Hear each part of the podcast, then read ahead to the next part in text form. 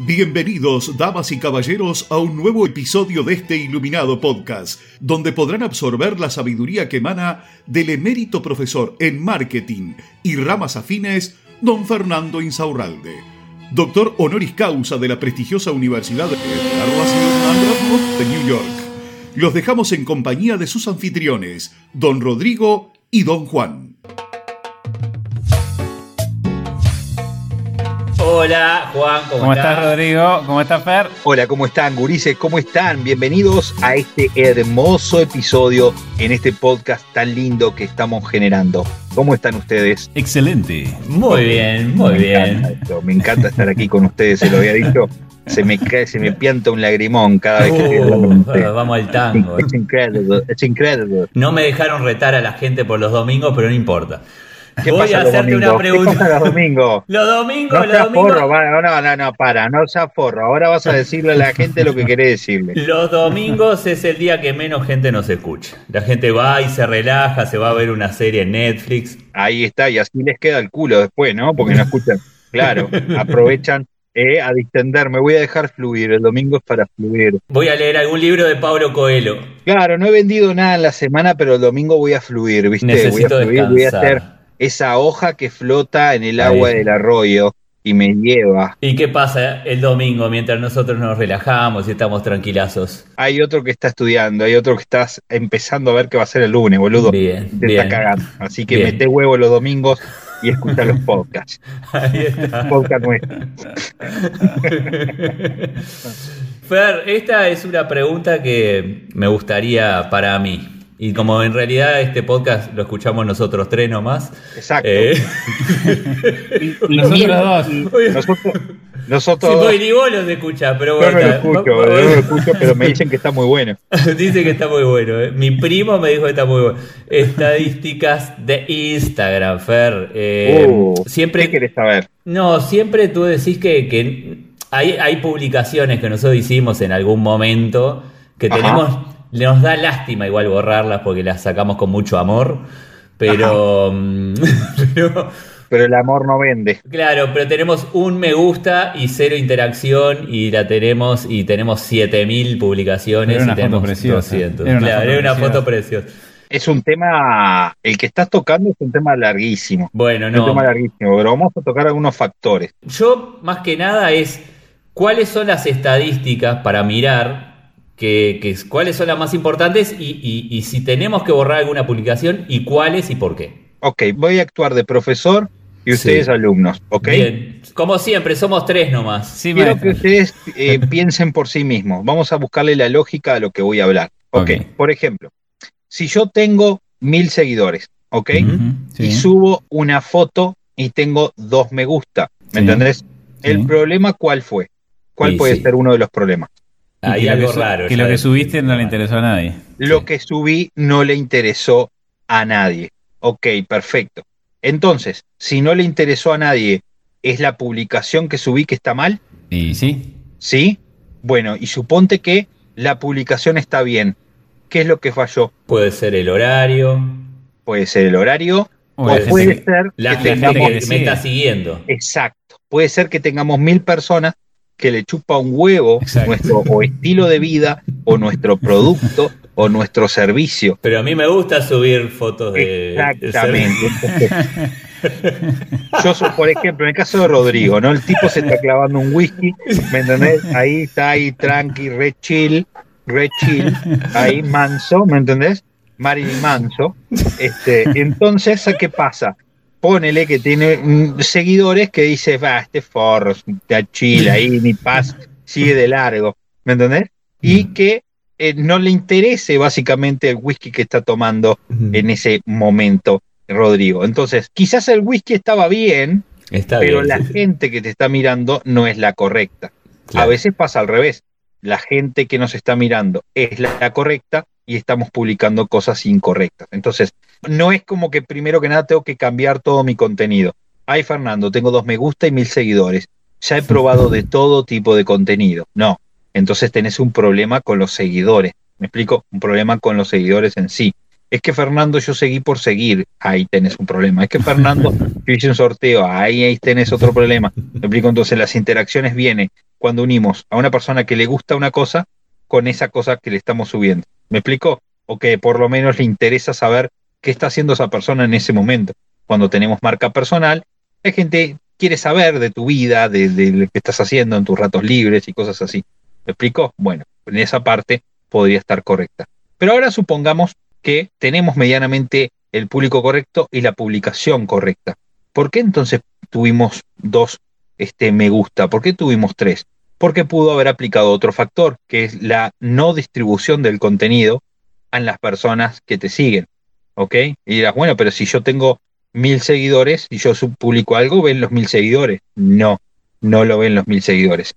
El algoritmo de Instagram hace que a lo sumo, a lo sumo, te vea el 15% de, de las personas que te siguen cuando vos publicas.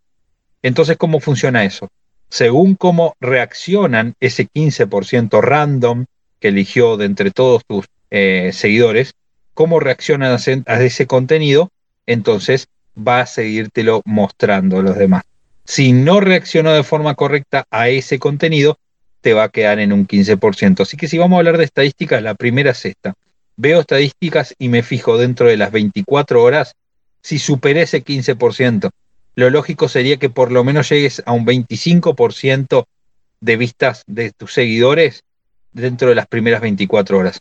Si miras una publicación que tenés hace cuatro meses, puede ser que tengas más de ese 25%, pero no nos sirve, porque pudo haber sido gente que fue llegando después y revisando tu contenido para ver si tu contenido está bien, debería llegar por lo menos a un 25% de tus seguidores, lo que tenés de seguidores en esa publicación.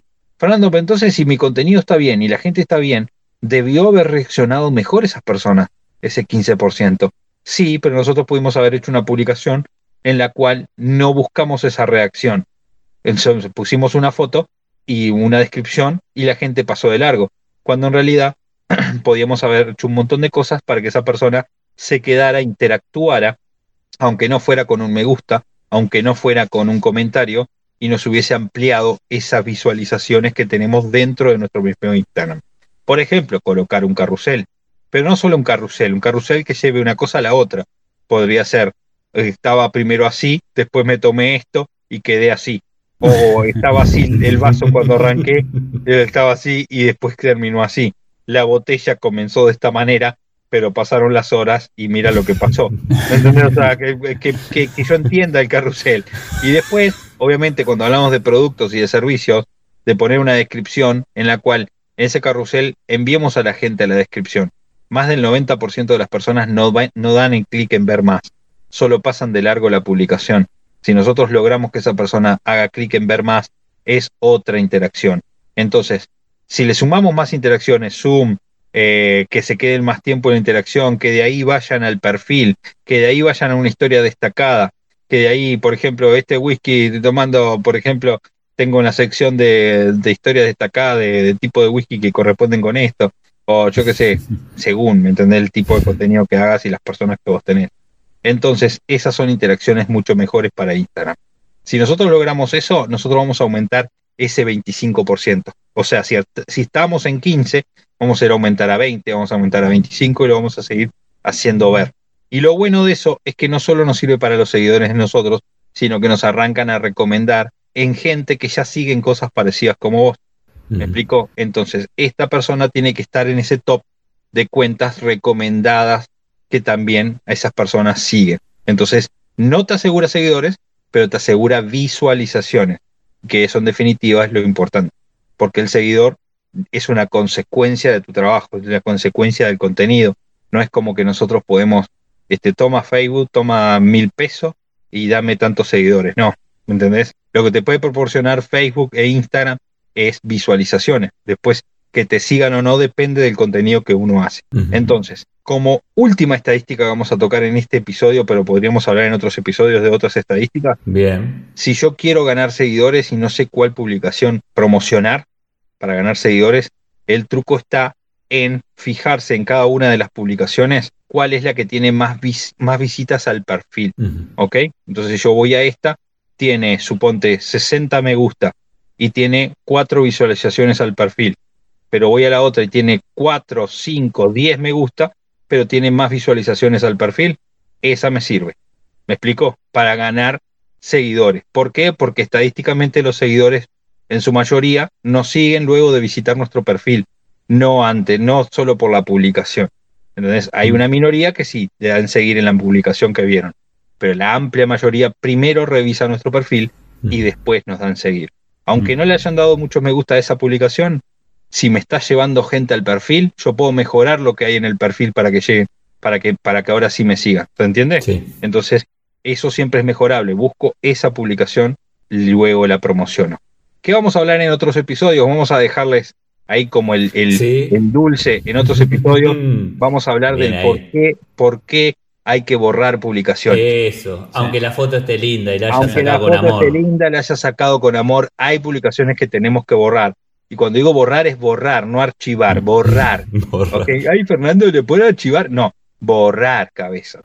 Entonces, vamos a hablar de eso y también vamos a hablar de la relación que existe entre cuentas alcanzadas, interacciones en la cuenta y el crecimiento de seguidores. Que eso es la primera estadística que te da cuando apretamos en estadísticas en nuestra bio, por ejemplo. Te da esas tres opciones y por qué siempre tenemos que tratar de mantener esos numeritos en verde, ¿ok? Generalmente la gente los tiene todo en, sin color, negro, ¿no? En, el, en el color del, del número. Sí. La realidad es que hay que tenerlo los tres en verdes para saber y entender que tenemos un Instagram sano, funcionando y que está creciendo.